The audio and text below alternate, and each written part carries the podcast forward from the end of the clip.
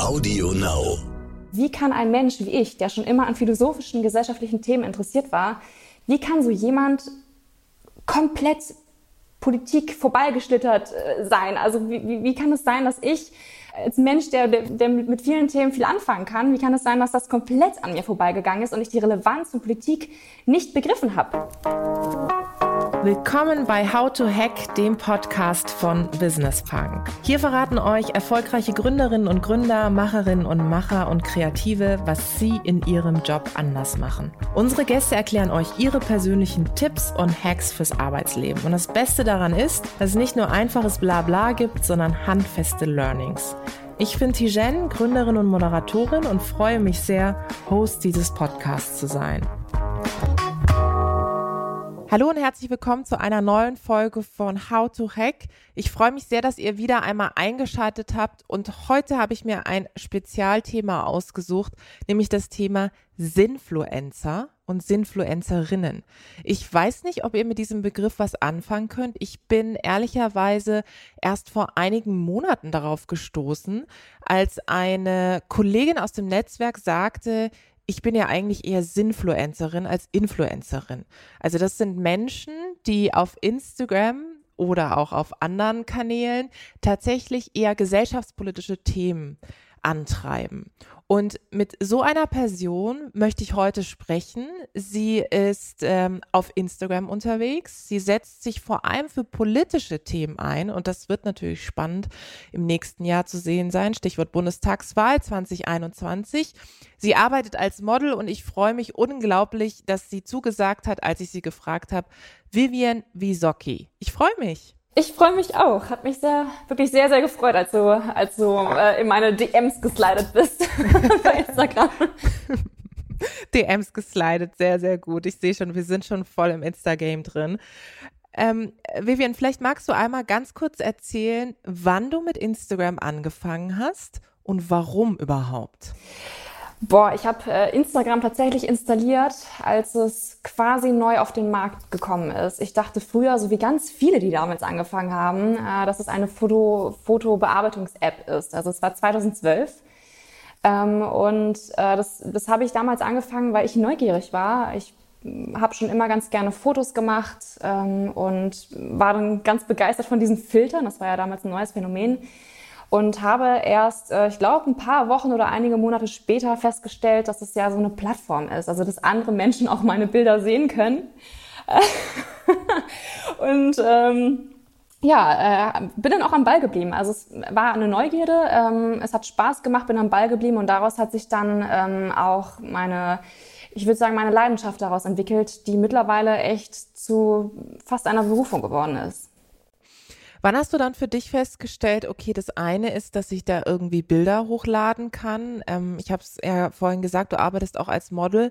Jetzt ist es natürlich in deiner Branche so, dass es, glaube ich, fast gar nicht mehr geht ohne äh, die sozialen Medien und speziell auch Instagram. Wann hast du aber für dich festgestellt, okay, das eine ist irgendwie Bilder hochzuladen und auch ein Stück weit meine Arbeit zu zeigen, aber auf der anderen Seite auch eine Stimme für gesellschaftspolitische Themen zu sein? Hm, das hat mit meiner Politisierung angefangen, ähm, die tatsächlich erst nach meinem Abitur 2014 äh, begonnen hat. Also gar nicht in der Schulzeit, sondern danach. Und davor ähm, habe ich Instagram aber auch schon für philosophische Themen benutzt. Also ich war schon immer so ein Mensch, der äh, seine Gedanken gerne mitgeteilt hat, die ähm, immer schon irgendwie gesellschaftsrelevant waren. Ähm, die waren aber damals noch nicht hochpolitisch, also wie heute. Ähm, deswegen würde ich sagen, es kommt auch so ein bisschen von meiner Persönlichkeit heraus, dass ich einfach äh, schon immer gerne über äh, andere Themen gesprochen haben, äh, habe, die, die einfach ein bisschen unter der Oberfläche sind ähm, und ein bisschen weitergehen. Ja, und Politik war dann tatsächlich, also mich hat tatsächlich äh, so eine Kombination aus mehreren Dingen politisiert. Also das war dann äh, zu, zu Beginn, glaube ich, ganz stark Edward Snowden mit mhm. dem ähm, mhm. tatsächlich mit ja mit dem ganzen äh, Leak, der dann da ähm, damals zum großen Thema äh, wurde. Ähm, und aber dann auch die bevorstehende Bundestagswahl. Also ich war dann Erstwählerin, ich durfte zum ersten Mal wählen. Da war auch die Frage, okay, was möchte ich eigentlich äh, mit meiner Stimme machen? Und äh, gleichzeitig, ähm, diese beiden Themen haben, mich dann so einen haben mir so einen Anstoß gegeben und gleichzeitig habe ich dann erfahren, oh, ich habe eine ganz schöne Bildungslücke, ähm, weil ich festgestellt habe, wenn ich mit anderen darüber rede, dass ich ziemlich viel gar nicht weiß. Und das war mir so unangenehm, ähm, dass ich ganz akribisch äh, versucht habe, diese ganze Bildungslücke aufzuholen und äh, jeden Tag Nachrichten zu gucken, Politsendungen zu schauen und das wirklich mehrere Stunden am Tag über einen ganz langen Zeitraum hinweg, so dass ich das ganz mhm. schnell aufholen kann. Und ähm, ja, das habe ich, sage ich mal, aus Leidenschaft gemacht, weil ich einfach festgestellt habe, das ist irgendwie meine Bürgerpflicht. Ich muss ja mhm. irgendwie darüber Bescheid wissen und ähm, möchte das ganz gerne, dieses Defizit möchte ich ganz gerne ja, lösen und gar nicht mehr als Defizit haben. Kommst du denn aus einer politischen Familie oder war das wirklich so, dass du für dich das Thema Politik entdeckt hast? Nein, meine Familie ist gar nicht politisch. Meine Familie kommt auch gar nicht aus Deutschland. Also die haben mit dieser deutschen Geschichte zum Beispiel gar nicht so viel zu tun. Ähm, wir haben zu Hause nie wirklich über Politik gesprochen. Das tun wir heutzutage auch nicht. Also das hat sich eigentlich nicht verändert.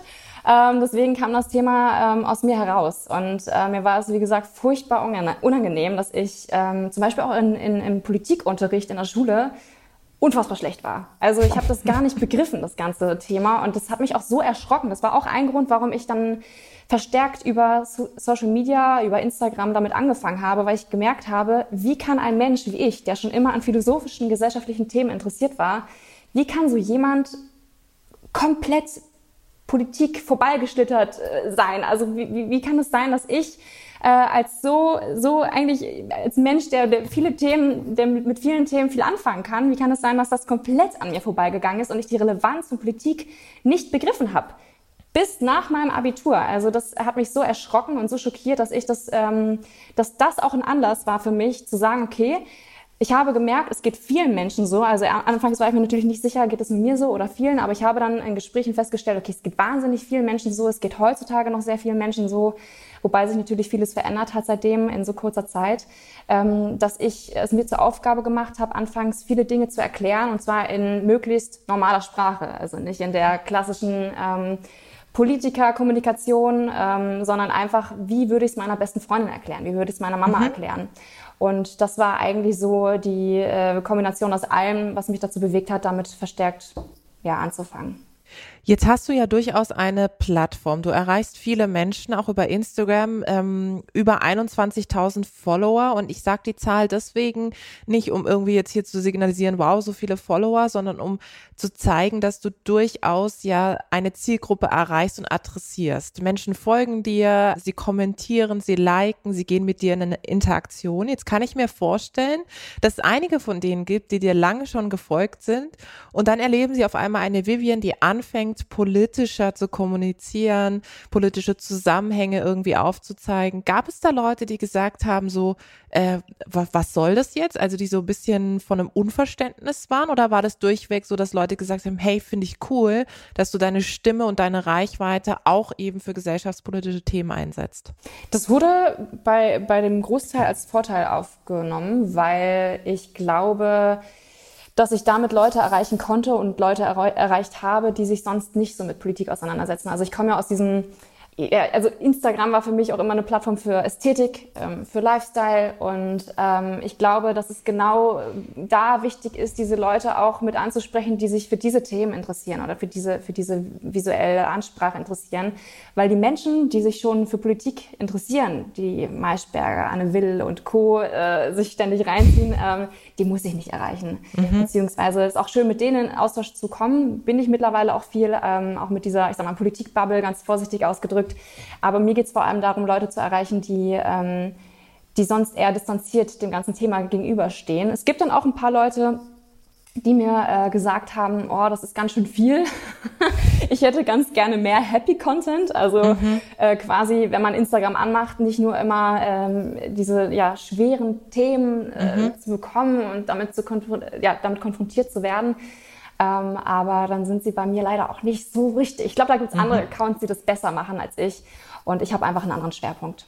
Hast du denn ähm, das Gefühl aus deiner Beobachtung, dass sich in den letzten Monaten durchaus etwas verändert hat, was den Content auf Instagram betrifft? Also ich denke da an Black Lives Matter, ich denke da an ähm, Sexismus, äh, MeToo, ähm, an all die Geschichten, die ja durchaus auch gesellschaftspolitische Relevanz haben, die finde ich, zumindest in meiner Bubble, verstärkt stattfinden, auch auf Instagram. Also weg von diesem, was du gerade gesagt hast, rein Happy Place hin zu eigentlich einem Political Space, ja? So. Ist das etwas, was du auch beobachtest, dass das zugenommen hat? Auf jeden Fall. Also die äh, Instagram ist hochpolitisch geworden. Ähm, Menschen, die sich vorher nicht wirklich da geäußert haben zu solchen Themen, zu politischen Themen, die haben damit angefangen. Gerade auch, ich glaube, Corona, das viel zu Hause sein, dieses Thema, was uns alle auch irgendwie verbunden hat, hat viele Leute dazu gebracht, auch zum ersten Mal wirklich IGTVs aufzunehmen. Also es sind ja diese Videoformate auf Instagram ähm, oder Reels aufzunehmen. Das ist jetzt ja auch ein neues Programm, um, um Leute irgendwie ja, Wissen zu vermitteln. Das wiederum ist wieder so ein, ähm, so ein Thema, was ich so ein bisschen mh, mm, ja, das kann man so oder so sehen. Also viele, ich freue mich einerseits total darüber, dass, dass es äh, vermehrt Wissensvermittlung gibt auf Instagram. Mhm. Auf der anderen Seite merkt man aber auch, dass da ganz oft keine Seele hintersteckt, weil Leute das mittlerweile auch oft einfach als Marketingmöglichkeit nutzen für sich. Nicht, weil sie wirklich die Leidenschaft haben, Wissen zu vermitteln, sondern weil sie wissen, damit kann ich meine Reichweite erhöhen. Also der, mhm. das Ziel dahinter ist Reichweitenerhöhung und nicht, ich möchte Leuten irgendwas auf den Weg mitgeben. Und das, finde ich, merkt man oft. Ähm, aber trotzdem hat sich seit der Corona-Krise extrem viel verändert, ähm, was aber schon vorher sichtbar war. Also die Corona-Krise hat, finde ich, auch da ähm, nochmal so ein so Turbo-Effekt ausgelöst. Ähm, aber er ist nicht komplett ausgelöst, weil es schon vorher da war. Es hat den Prozess einfach nur beschleunigt. Mhm.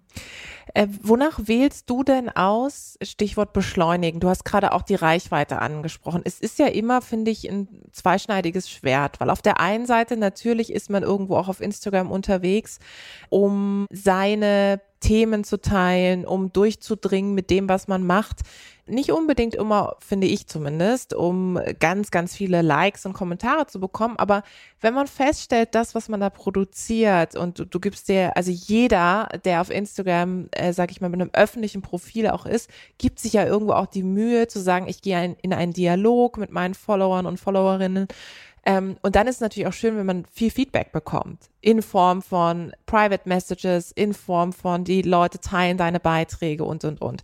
Es ist doch ein schmaler Grad zwischen sich abhängig zu machen von dieser Aufmerksamkeit, die da kommt und gleichzeitig ähm, immer noch den roten Faden zu behalten für sich und eben nicht in diese Spirale zu kommen. Ah, guck mal, dieses Thema lief super, deswegen reite ich das jetzt irgendwie noch mal fünf Wochen. Ähm, wie warst du da deinen Weg? Also hast du für dich einen Mechanismus gefunden, dass du sagst, ich wüsste jetzt zwar, dass dieser Post mega abgeht, gerade auch gesellschaftspolitischer Natur, aber ich mache es jetzt nicht, weil am Ende des Tages ähm, für Likes und Kommentare, darum geht's mir nicht. Hm. Da bin ich tatsächlich äh, jemand, der da noch nie so großen Wert drauf gelegt hat. Ähm, weil ich glaube, wenn das so gewesen wäre, würde ich jetzt schon andere Themen bedienen. ähm, die ein bisschen mehr gehypt werden. Äh, Stichwort Umweltschutz zum Beispiel oder ähm, Nachhaltigkeit, ähm, Diversität, das sind alles Themen, die ich gar nicht so stark abdecke, auch wenn ich sie für sehr wichtig erachte, weil das andere einfach schon zu Genüge machen. Also da muss ich nicht noch auch mit reingehen. Es gibt so ein breites Themenspektrum, es gibt so viele Probleme auf der Welt und es gibt so viele Probleme, die noch gar keine Beachtung bekommen. Ähm, und ich versuche da reinzugehen, wo meine Leidenschaft auch drin steckt, wo äh, ich glaube, ich am meisten irgendwie dazu beitragen kann und ähm, denke da nicht äh, unbedingt drüber nach, ob das jetzt äh, mega durch die Decke geht, sondern ich denke dann eher so, oh, das ist mir jetzt wichtig, das möchte ich jetzt irgendwie teilen. Da wurde mir zum Beispiel auch schon mal vorgeworfen, gerade auch zu Black Lives Matters, warum hast du da nicht mehr zu gemacht? Ähm, oder hättest du da nicht mehr äh, Menschen Plattform bieten können und so weiter und so fort. Und da denke ich mir so, Nein, es mhm. gibt so viele Themen. Es mhm. gibt äh, so viele Menschen, die gerade in dieser Sekunde an irgendwelchen Problemen sterben, leiden, diskriminiert werden. Und ähm, ich finde, dass äh, man als Mensch oder als Influencer oder man kann nicht den Anspruch an, an Influencern haben, man müsste jetzt das und das und das Thema abdecken, sondern man muss sich halt einfach Themen raussuchen, Probleme raussuchen. Ähm, die, die einen selbst sehr, sehr stark bewegen, bei denen man sehr viel dazu beitragen kann. Ähm, denn es gibt Millionen Probleme auf dieser Welt, für die man nie genug Lebenszeit hätte, alle zu thematisieren. Und da finde ich es einfach ein bisschen vermessen, ähm, zu sagen, du musst jetzt dieses eine Thema, Thema ja, zum Thema machen äh, und, und ja, auf deinem Kanal irgendwie ähm, hauptplatzieren. Ähm, und ich finde diese, diese Monoproblematik, die man dann damit, ähm, diesen Anspruch, den man dann hat, dass es nur dieses eine Problem gibt, finde ich ein bisschen abgehoben. Und deswegen ähm, sehe ich das ein bisschen anders. Weil, wie gesagt, aus, aus Sicht äh, vieler anderer Menschen müsste ich jetzt ähm, drei große Themen ansprechen, aber das, glaube ich, muss jeder immer für sich selber entscheiden. Und ich bin froh, dass die Welt da sehr, sehr vielfältig ist. Und so sind es die Probleme eben auch vielfältig. Ich finde es ehrlich gesagt ganz gut, dass du das so offen und transparent auch ansprichst, weil natürlich ähm, kennen das Menschen zu Genüge, die ab einem gewissen Zeitpunkt tatsächlich auch eine Plattform und eine Reichweite haben, dass es natürlich diese Individualinteressen gibt von, von ganz vielen ähm, Menschen da draußen und die dann irgendwo aufpassen müssen, äh, dass sie eben nicht jeden Tag ähm, irgendein anderes Thema bespielen am Ende des Tages. Auch übrigens finde ich, ähm, dass die Themen glaubwürdig sein müssen. Also es müssen auch Themen sein, die zu mir passen. Ja, so ähm, ich äh, beschäftige mich tatsächlich jetzt zunehmend mit dem Thema Nachhaltigkeit, so auch für mich, also für wirklich für meinen individuellen Umgang. Was kann ich konkret tun? Aber ich würde jetzt nicht von heute auf morgen da anfangen, ähm, ständig über Nachhaltigkeit zu publizieren, weil mein Herzensthema ist natürlich Diversity und Inclusion, ja, so. Irgendwann, wenn ich wirklich tiefer in den Themen drin bin, dann will ich auch meine Stimme erheben dafür. Aber ich finde davor so eine halbseitene Geschichte, weil jetzt alle irgendwie ähm, auf dem Nachhaltigkeitstrip gefühlt sind, ähm, finde ich, finde ich ehrlich gesagt ziemlich unglaubwürdig. Daher äh, finde ich es gut, dass du das auch so offen und transparent ansprichst. Hat ja viel auch mit Fokus zu tun. Ne? Also bleibe ich mir und meinen Themen am Ende des Tages auch treu. Ja, wie gesagt, und, und jeder muss für sich selber entscheiden, welche Themen er gerne auch nach außen transportieren will. Und ähm, das heißt zum einen nicht, dass man die Themen für sein privates Leben, was nicht öffentlich ist, nicht auch trotzdem thematisiert. Und zweitens ähm, es, es gibt, wie gesagt, es gibt eine Vielzahl an, an Thematiken, die noch zu wenig Beachtung bekommen. Und ähm, da muss jeder für sich einfach selber entscheiden, was er jetzt thematisiert. Und ich fände es unfassbar langweilig, wenn jeder das gleiche Thema machen würde. Und es würde auch, ich glaube, den Problemen auf der Welt nicht wirklich helfen, wenn, äh, wenn man diesen Anspruch äh, an andere hat, okay, dieses eine Thema ist das Wichtigste für mich und deswegen müsst ihr alle anderen das auch äh, jetzt irgendwie thematisieren.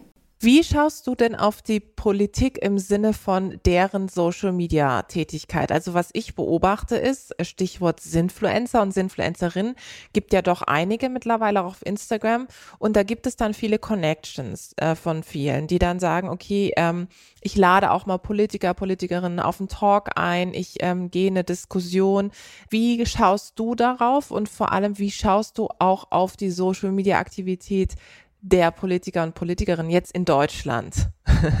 Fangen wir mal mit der letzten Frage an, ähm, weil das nochmal zwei unterschiedliche Sachen sind. Ähm, ich finde, dass viele Politiker auf diesen ähm, Zug aufgestiegen sind oder eingestiegen sind und es mittlerweile relativ gut machen. Also viele, gerade der Jüngeren, bieten sich sehr nahbar an, machen viele ähm, Instagram Live äh, Abende oder je nachdem welche Uhrzeit ähm, und, und bieten es auch an, dass man Fragen stellt.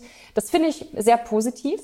Ähm, viele andere haben den, den Zug aber auch noch gar nicht äh, so ähm, bemerkt. In dem Sinne können sie doch gar nicht einsteigen oder aufsteigen. Ähm, und was mich an der politischen Kommunikation insgesamt stört, ist immer, ähm, dass Politiker sprechen als würden sie ein Referat vor der Schulklasse auswendig gelernt vortragen. Und ich frage mich, welcher Berater empfiehlt das? Weil wenn man Menschen fragen würde, wie sollen Politiker mit dir sprechen oder generell zum, zum Volk sprechen, zu Menschen sprechen, ihre, ihre, ihre Botschaften vermitteln, dann würde niemand antworten, ähm, dass, dass jemand sprechen soll, äh, als wäre er, keine Ahnung, als wäre er nicht in einem persönlichen, natürlichen Gespräch, sondern als würde er jemand einfach was auswendig gelernt vortragen, aber in so unnatürlicher Stimmlage und äh, ja, so, so, dass, so dass es halt einfach gar, gar keine Verbindung zu diesen Menschen gibt. Und ähm, ich denke mir halt immer, ähm, dass wer wirklich Leidenschaft für ein Thema hat, der muss es nicht auswendig lernen und der muss es auch nicht ablesen. Und ähm, klar, wenn es jetzt hochjuristisch ist, ist es was anderes, dass man da, dass man da sich vorsichtig ähm, ausdrückt, wenn es gerade um sehr sensible Themen, juristische Themen geht, dass man da abliest, ist was ganz anderes. Aber insgesamt ähm, fehlt es mir da sehr stark an bodenständiger Kommunikation, wie klingt wie ein Mensch und nicht wie, wie jemand, der weiß ich nicht was. Ich weiß auch nicht, was, was da für Erwartungen ähm, drangehalten werden, äh, wer kommunikationstechnisch da berät. ähm, ich finde es nicht gut und ich glaube, dass die meisten Menschen das auch nicht gut finden. Ganz kurz, wenn ich da einhaken darf, du hast natürlich absolut, absolute Recht, ähm, kann man auch gut mit der Wirtschaft vergleichen. Ich finde, wenn du Wirtschaftsgrößen zum Teil Vorträge halten hörst oder auch siehst, dann denkst du dir auch oft so, Wow, also äh, Top-Führungskraft, Top-CEO in einem großen Unternehmen und jetzt wird abgelesen. Und zwar auf eine Art und Weise, wo ich mir denke, genau wie du sagst, es geht nicht hier um wissenschaftliche Zusammenhänge oder um Zahlen, wo man vielleicht durchaus mal auf sein Blatt Papier oder auf seinen Laptop äh, oder eben auch auf sein Handy sogar schauen muss aber es geht eher darum, um Dinge einzuordnen, visionär zu sein, ähm, eine Richtung vorzuzeigen, zu motivieren, zu inspirieren. Und ich finde, da, da können wir in Deutschland noch wahnsinnig viel tun. Also in anderen Ländern, ähm, äh, also allein wenn ich Konferenzen organisiere, du siehst einen riesengroßen Unterschied zwischen denen, die aus der Dachregion Deutschland, Schweiz, Österreich kommen und denen, die aus den USA oder tatsächlich auch aus anderen Ländern kommen.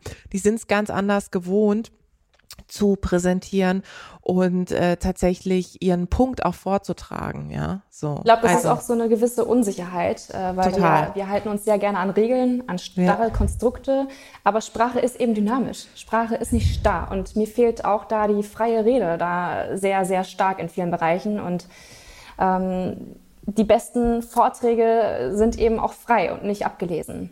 Ja, frei und, äh, und dann ist auch okay, wenn man mal irgendwie Häuptler drin hat. Ich finde es eher sympathisch, wenn jemand auch mal überlegt oder durchaus mal M sagt oder sagt, Moment mal, jetzt muss ich nochmal anfangen oder mal, ich habe meinen Gedanken verloren. Das ist doch genau dieses berühmte Authentische, worüber wir ständig sprechen, ja. Also und zu der ersten Frage, also zu dem, wie du das beobachtest, dass immer mehr eben auch Sinfluencer, Sinfluencerinnen ja den, in den Dialog und konkreten Austausch mit Politikern und Politikerinnen gehen. Wie beobachtest du das? Ich beobachte das äh, sehr interessiert, sagen wir mal zum einen. ähm, ich muss da noch meine Positionierung ein bisschen finden, ähm, weil auf der einen Seite, äh, also die Politiker freuen sich alle darüber, muss man zum mhm, einen klar. sagen. Also für die ist das super. Ähm, für die, für die Sinfluencer ist das natürlich auch äh, super. Ähm, es ist eigentlich eine Win-Win-Situation. Man muss nur aufpassen, dass man am Ende äh, ein bisschen also, dass man am Ende nicht als jemand fungiert, der eine, eine Werbeplattform für äh, Politiker ist, die äh, unkritisch einfach so abläuft. Und ähm, ich glaube, da muss man sich als, als Influencer, Influencer noch mal ein bisschen bewusster werden, dass man da auch nachhaken darf. Dann geht es ja auch schon sehr stark in den journalistischen Bereich und da ist man dann auch nicht ausgebildet. Also die meisten sind dann natürlich dann nicht ausgebildet und da wird dann die Grenze auch schon wieder schwierig. Ähm, also da fände ich es wichtig, wenn man, wenn man sich wirklich inhaltlich Gedanken macht und auch versucht, den, den Themen gerecht zu werden dadurch. Und insgesamt finde ich es aber ganz gut, weil es eine Bodenständigkeit auch äh, abbildet. Also gerade weil ja, Influencer keine, keine ausgebildeten Journalisten sind, fragen sie manchmal auch äh, Fragen etwas naiver, Fragen oder stellen Fragen so, wie sie auch die normale Bevölkerung stellen würde. Und ähm, das schafft so ein bisschen Bodenständigkeit. Und ich glaube, das ähm, sollte auf jeden Fall auch weiterhin so genutzt werden. Was siehst du für dich noch für Möglichkeiten, um oder worüber machst du dir aktuell Gedanken, um auch noch stärker vielleicht auch auf die Themen, die dich beschäftigen, im politischen Bereich aufmerksam zu machen? Ist es so, dass du bestimmte Formate im Kopf hast, die du dir wünschst? Also jetzt kannst du sozusagen alles sagen. Ganz viele Menschen hören dir zu.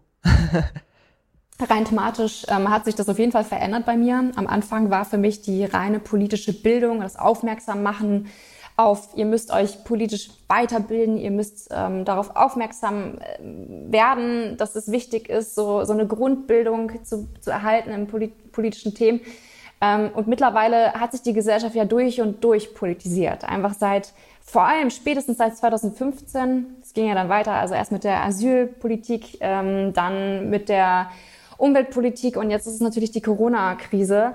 Ähm, und wir haben seitdem eigentlich kaum Pausen dazwischen gehabt. und ähm, ja, mein Wunsch ist quasi in Erfüllung gegangen. Sehr viele Menschen befassen sich mit Politik. Ähm, dadurch ist aber ein neuer Wunsch entstanden und ein neues Problem entstanden, nämlich die Spaltung der Gesellschaft und auch die freien Debattenräume, die ich sehr gefährdet sehe. Und da in, diese, in diesen Bereich will ich jetzt noch stärker reingehen.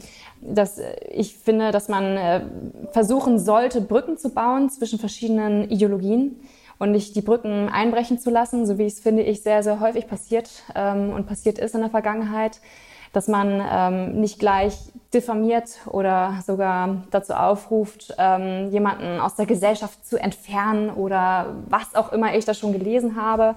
Und da habe ich mir schon ähm, ein paar, paar Dinge überlegt, um genau da den, ja, diesen Anspruch gerecht zu werden. Natürlich ähm, ist mein Instagram-Account nicht der, der größte. Ich bin natürlich kein, kein Medium mit hunderttausendem Publikum oder sonst was, aber ich versuche in meinem Rahmen das Mögliche zu machen und sehe natürlich auch so einen Instagram-Account ähm, oder man kann es natürlich als reines Medium sehen, was man sich über die Jahre aufgebaut hat und das nutze ich so wie andere, sage ich mal, einen Radiosender nutzen, äh, natürlich ähm, mit mehreren Personen und Angestellten und einer Struktur. So nutze ich aber auch meinen Instagram-Account, nämlich ähm, als Möglichkeit, äh, meinem Thema der Meinungsfreiheit, der liberalen Debattenkultur, Streitkultur ähm, mehr, mehr Raum zu geben und Leute darauf aufmerksam zu machen dass das extrem es, wichtig ist für eine Demokratie. Ja, absolut. Es ist tatsächlich schon so, dass ich das auch merke, und zwar in welche Richtung, ja, auch in welche politische Richtung, dass ähm, der Ton viel, viel rauer geworden ist und dass es gleich immer so eine Schwarz-Weiß-Geschichte ist, eine Entweder-Oder-Geschichte. Ähm, es wird äh, weniger abgewogen und weniger gesagt, wir müssen es erstmal in Kontext setzen, sondern es ist entweder gut oder es ist entweder schlecht. Und ich finde das auch gerade in der politischen Debattenkultur wahnsinnig schwierig, wenn es dann reiner Populismus ist, der auf verschiedensten Kanälen stattfindet, weil äh, wenn du wirklich auch politische Aufklärungsarbeit machen willst, dann musst du äh, natürlich Komplexität reduzieren, keine Frage aber am Ende des Tages musst du auch immer verschiedene Blickwinkel zulassen und auch verschiedene Meinungen zulassen. Übrigens ist das für mich der Kern von Diversität auch, dass ich eben nicht nur sage, ja, alle Leute, die so denken wie ich, die versammle ich irgendwie um mich rum, sondern ich habe in meinem Netzwerk auch Menschen, die eine andere Partei wählen, die eine andere politische Meinung und auch Haltung haben, wo ich zum Teil auch an meine Grenzen komme. Aber am Ende des Tages alles, was, was demokratisch ist und, und was unseren demokratischen Grundwerten entspricht, ich finde, da muss man in Dialog gehen und man muss auch offen sein und sich auch hinterfragen, warum entstehen Meinungen und woher kommt das? Wie sind die Sozialisation?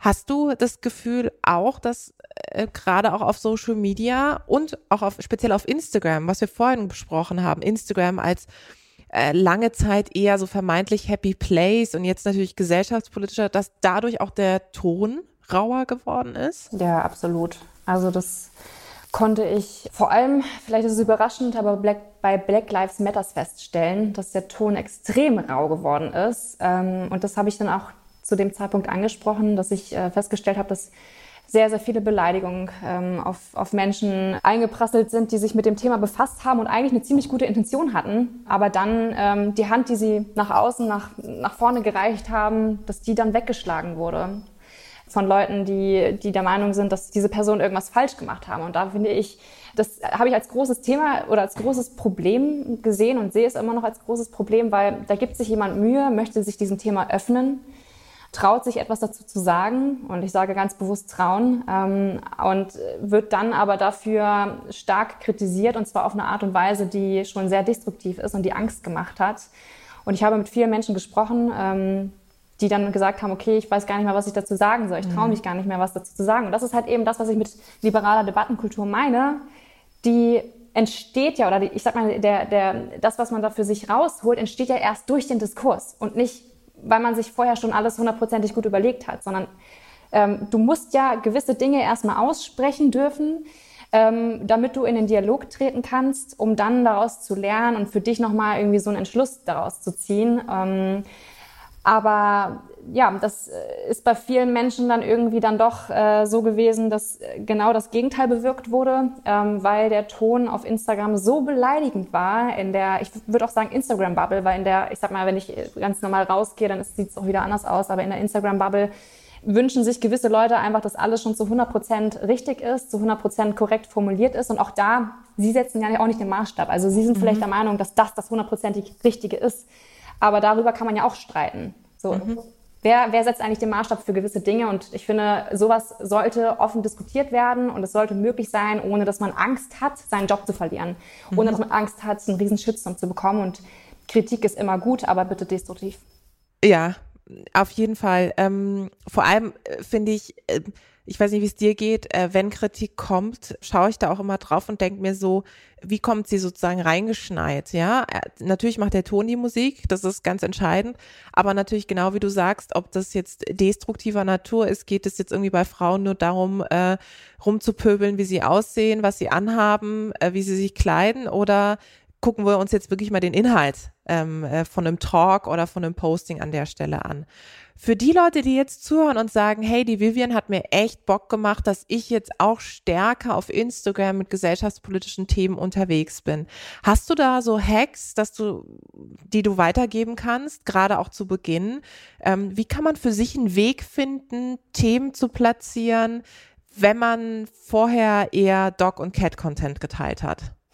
Ich glaube, da muss man gar nicht sich unbedingt strategische Gedanken zu machen. Ich glaube, wenn man das aus Überzeugung ähm, so macht, wie man das eben auch seinen Freunden erzählen würde, weil das ist ja ein Thema, also ein Thema entsteht ja nicht erst auf Instagram, sondern in deinem privaten Leben, in deinen Gedanken.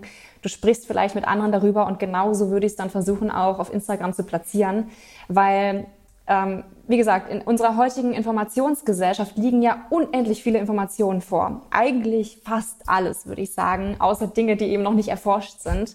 Aber wir haben ja heutzutage unendlich viele Möglichkeiten, auf Wissen zu, zuzugreifen, kostenlos, jederzeit und überall. Ähm, und es hängt viel mehr davon, davon ab, äh, wie man das Ganze dann auch kommuniziert, wie das Ganze aufbereitet wird.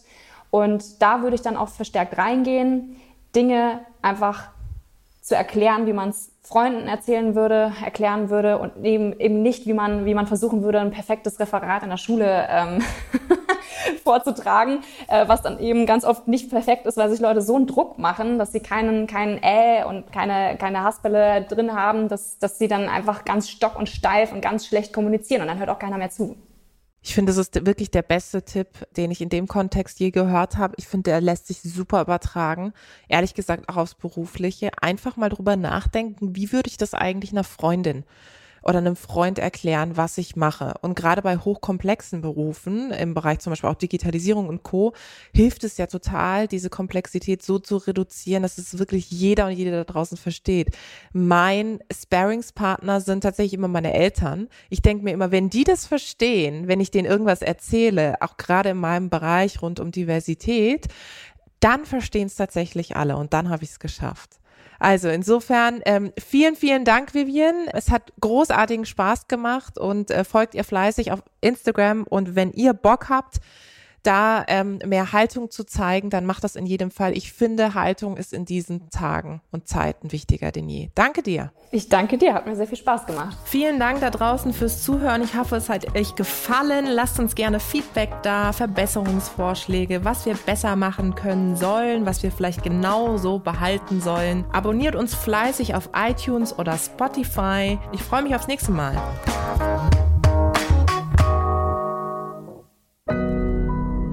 Audio Now.